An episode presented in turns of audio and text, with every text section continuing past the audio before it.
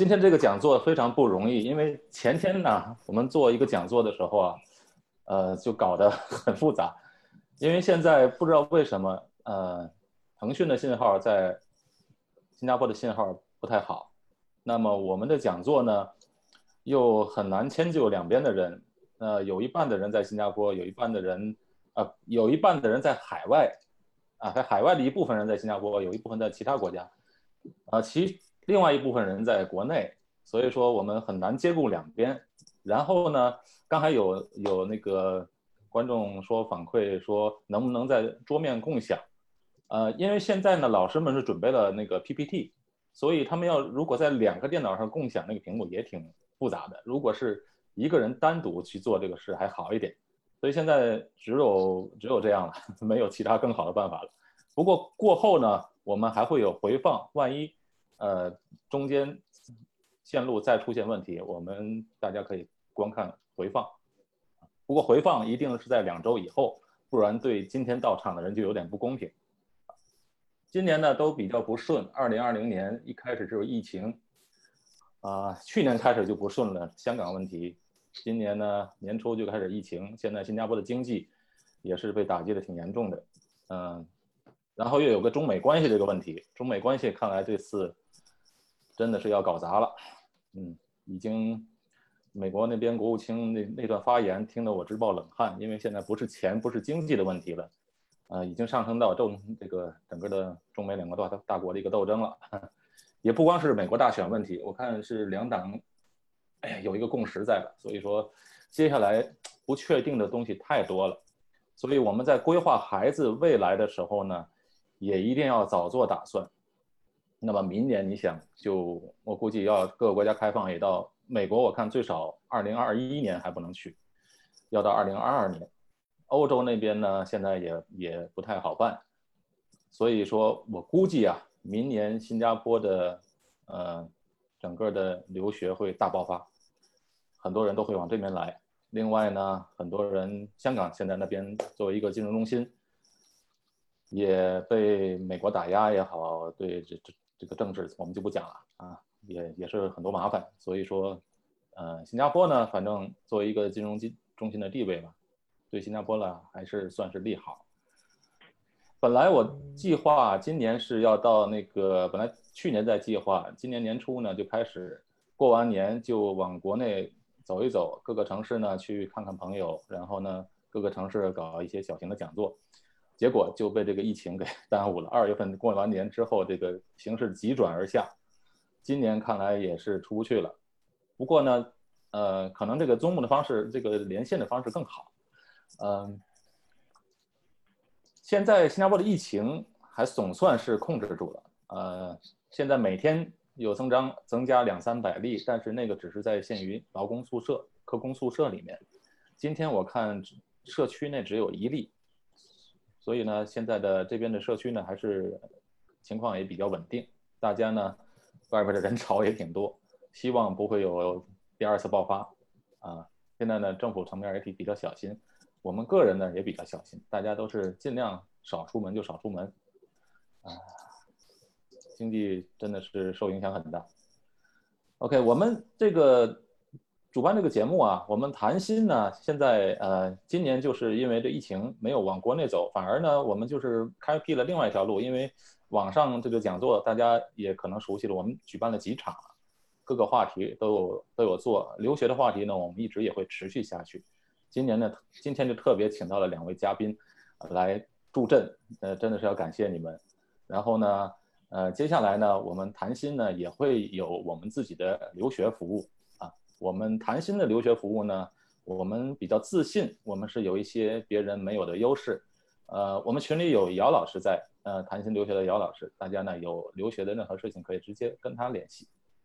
好，今天我们讲座的流程啊，是先是我们呃国大国大的学长王哲乐同学，他本身也是 SM One 的助学金奖学金得主，非常优秀的。呃，接下来请我们的贾老师来分成呃那个分享，然后呢，我个人会分享一点如何在新加坡做这个子女教育的一些配置，呃，我不会干耽误太多太大太多的时间吧，大概十分钟左右，今天主要的是要张乐和贾老师来分享，然后呢，最后到我们的提问环节，然后我们的回放是在两周后，大概就是这个样子啊。那接下来我就不多说了，就请王张乐同学简单介绍一下王张乐。张乐同学是国立大学的学长，呃，艾森湾的奖学金得主，非常优秀的一个学生，而且他上次我们节目中分享过一次，呃，就是在疫情期间。帮助中国学生和中国大使馆联系，分配整个的在帮助中国留学生在新加坡物资的，就是由王张乐和他的一些伙伴们共同去主导的，然后也帮助了许许多多的中国的留学生在这边，非常非常棒。然后张张乐同学呢，也是他自己还非常有创业精神，他自己有一个肯特刚是肯特刚私塾。来帮助这边的一些在新加坡的一些得奖学金的那个得主吧。这些学生呢，平时课业上的补习啊，张乐同学啊都在协助他们啊。当然，张洛这边也是呃要收费的，毕竟是他那边的老师们也有付出。好，那我就开始我的分享了。啊，谢谢俊伟老师。好的。那么我就要开始今天我的分享了。首先非常感谢俊伟老师的盛情邀请。那么我呢，作为呃 NUS 国大的一名学长呢，作为过来人呢，我也是希望把我可以啊为大家带来的一些就是算是前车之鉴吧，分享给大家。那么今天呢，我将会以啊我个人的角度以及我所了解到的一些就是事实吧，然后呢，希望可以给大家啊分享呢，可以呃可以带来一些这个。干货，那么希望大家也可以用上。那么我先来，不好意思，我先来自我的介绍一下吧。那么就像君老师说的，那么呃，我我稍微多讲两句我的可能讲私塾的东西。那么就是我成立于二零一七年的十一呃一月，那么从一个 gap year 的一个助教项目做起，那么目前呢已经成为成立了专业的公司。那么我们的主营项目呢是一对一家教辅导、升学咨询等等。那么坐标国立大学啊，故得此名啊，因为国立大学呢就坐标在。啊，新加坡的坑乐港这个地铁站这边。好，那么接下来呢，为为大家来讲一下今天的分享大纲。那么我的分享大约是一个小时左右。那么我的分享主要以以下几个部分。张乐，打断一下，你再稍微语速慢一点，因为这个网络连线不是很很很快。对。哦，OK OK，没问题，稍微慢一点就好。好的好的。啊，那么呃，今天的我的分享大纲呢，就是以下的这五个部分。啊，那么首先呢，就是新加坡大学的本科介绍，那么接下来呢，就是新加坡大学的硕士介绍，以及校园生活分享啊，新加坡生活分享以及新加坡的工作分享。嗯，那么首先呢，就是所有我们的家长同学们最关心的一点了，就是如何报名新加坡的公立大学呢？那么在这边呢。在这边呢，我们首先先来讲一下本科及硕士的共同之处。那么有以下几点。第一点呢，就是我们都是通过官网上去所谓的填志愿啊。那么对于这个志愿来讲呢，它是属于平行志愿啊。那么大学会有限的录取那些把它填写为较前志愿的学生。什么意思呢？比如说你对啊新加坡国立大学的土木工程系，也就是我自己的这个系更喜欢的话，你把它排到。靠前一点，它会相对优先录取。那么呃，就是新加坡的公立大学都是有这样的一个呃机制，那么跟国内其实是差不多的啊。接下来呢，就是新加坡大学的录取呢更加的注重课业成绩啊。那么这一点呢，主要就是啊与一些欧美国家就是呃产生一些小小的区别了，就是欧美国家他们更注重于。啊，就是包括课业成绩也是非常要求啦，但是他们也会有很多其他的要求。那么在新加坡公立大学来讲，那么对于课业成绩要求是最高的。好，接下来呢就是申请时就需要选好专业啊。那么比方说像我就是土木工程，那么就是在申请时候就要选好啊，我要把土木工程啊，我要去进土木工程。好，接下来呢这一点比较重要，大家可以啊注意一下，就是每个学校呢都有新加坡人、新加坡永久居民。和外国学生的配额啊，每个配额之间互不影响。那么通常来讲呢，我们说这个外国学生就是指啊指新加坡之外的国家，所以也包括了东盟，包括了中国，包括了比方说印度，然后甚至是欧美的学生啊，我们都要去竞争这些外国学生的配额。好，接下来那么接下来呢，就是本科和硕士的区别之处啊。那么与本科相比呢，硕士申请更看重工作经验和创业经历。那么虽然说学业成绩同样要求不低，比如说如果说这位同学他是在国内上的国内的呃比较好的本科，那么 GPA 要求通常是不会低于三点四到三点五分啊。那么接下来呢，我这边打了个重要，就是说推荐信。那么推荐信是指，比如说导师，或者说之前创业的公司的呃领导。或者说你在实习过的领导啊，他们写的一些推荐信。那么推荐信呢，通常来讲就是给这边的呃招生老师他们一个呃怎么说呢，一个对你的个人的一个评价吧，包括学术能力，包括工作能力，所以这是相对比较重要的。好，接下来呢就是硕士项目的时间，一般来讲硕士项目为一到一点五年啊，有的项目是两年及以上。那么新加坡的硕士项目呢，又是分为两种。一种呢叫做研究型 research，另外一种叫做授课型 coursework。什么叫做研究型呢？就是说通常是需要我们的呃学生跟着导师去做一些研究项目，而授课型呢则主要是以上课然后实习为主啊。那么其中呢研究型的项目时间更长，并且更难申请。好，那么接下来呢与本科在官网同一个网页申请全部科系相比呢？硕士项目则需要在不同项目各自的官网申请链接下申请啊，那么这点就需要大家注意了。那么呃这样做的原因呢，是因为很多人在申请硕士项目的时候就已经搞清楚自己要申请什么样的硕士项目了。嗯，那么接下来呢，就是商科相关的科系入学呢，还需要 GRE 考试或 GMAT 考试或者两者皆有，所以说大家也要提前的做好考试的规划。好，那么这边呢，我举了一个实呃举了一个例子啊，就拿国大来讲吧。那么首先，对于国大的申请，我们可以采用高考申请啊。那么首先第一点，我们需要是不错的高考成绩。那么一般来讲，我们的推荐参考线是北大清华线减掉二十到五十分左右。那么这个呢是根据每个地方啊，它自己的积分方式啊，以及他们自己的这个啊卷面难度啊来看的。所以大概就是说本地的啊本地的。这个北大清华线减这么多分。好，接下来呢，托福雅思二选一，那么这个主要是语言方面的啊。那么啊，像托福的话，九二至九三，这个是基达啊。那么雅思呢，则是六点五分啊，小分不低于六点五分。好，那么接下来的三项呢，都是非强制，但是会有加分。所谓的加分呢，就是说让招生官对你有一个更好的印象。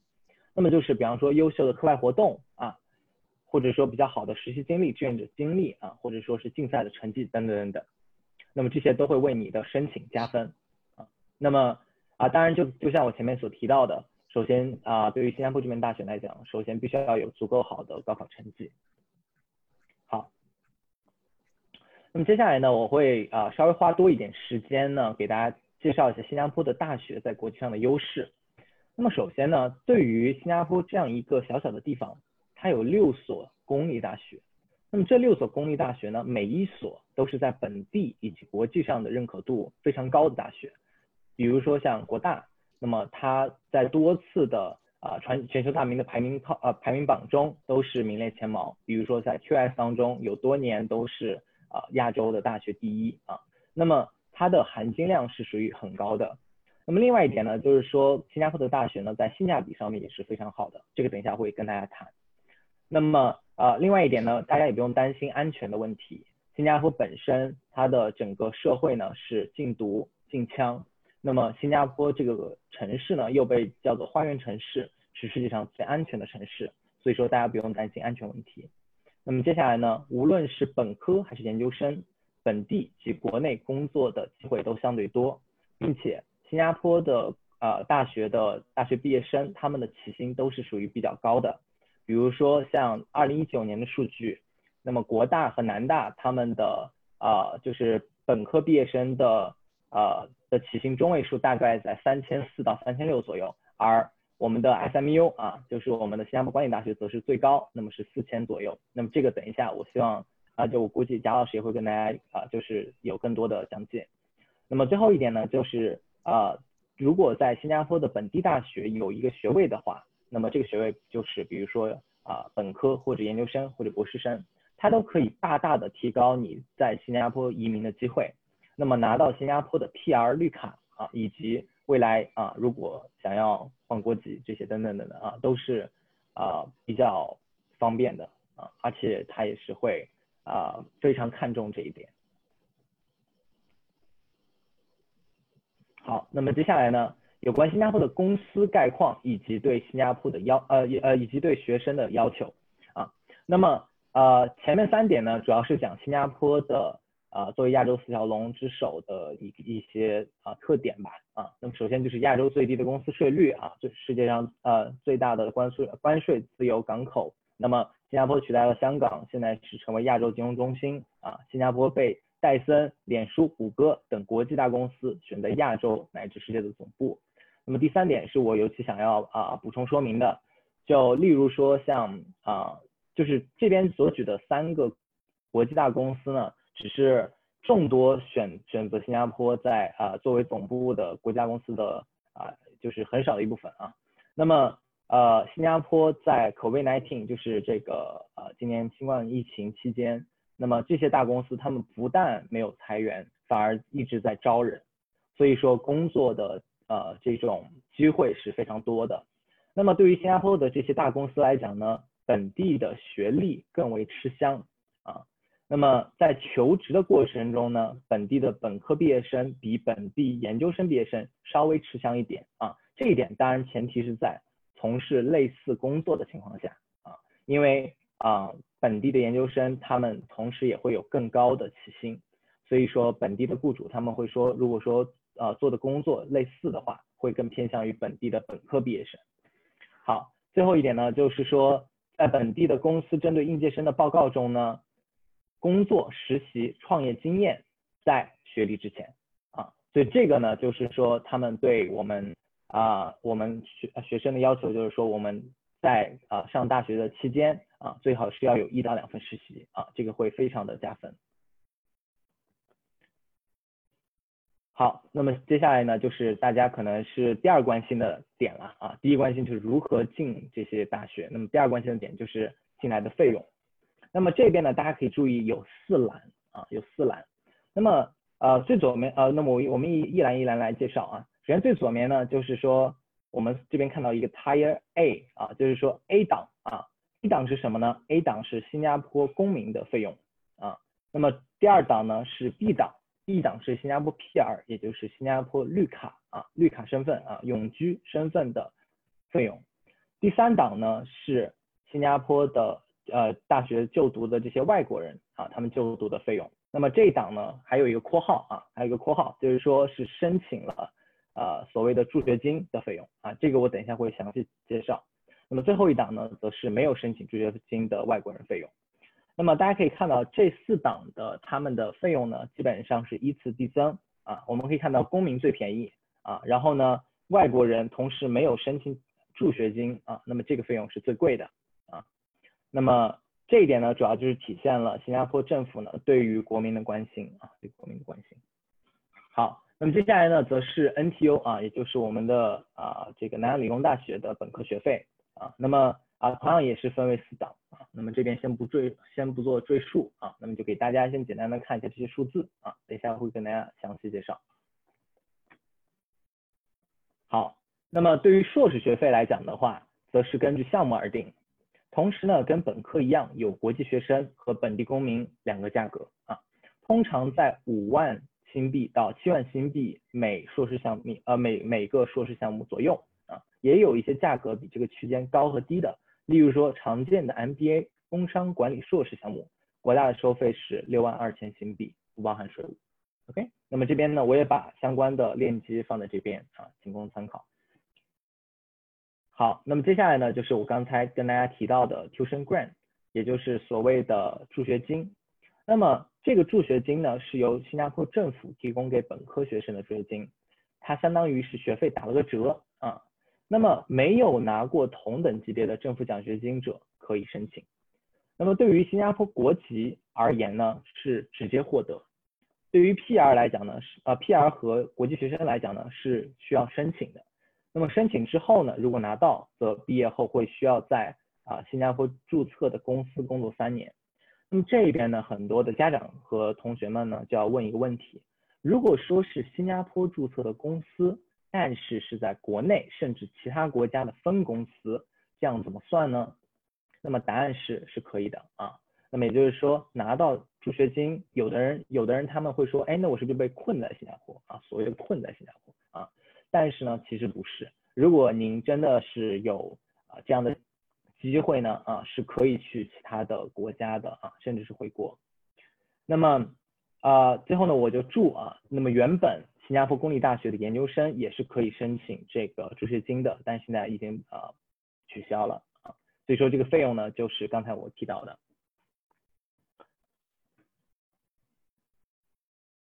好，那么接下来呢，就是各个大学的费用的对比啊。那么这边我括号就是 under tuition grant，也就是说在取得了助学金的情况下，那么对，那么像国大来讲的话，基本上是两万七千啊，这就是读完一啊一整个啊一整个本科啊，也就是四年。然后 NTU 的话，它有的项目是三年，那么费用可能会相对更便宜一点。那么 SMU 也就是新加坡管理大学，它的费用比起国大和南大会相对高一点啊。那么右边呢，则是一些其他的单独列出的一些课程。那么有些课程它会更更高一点。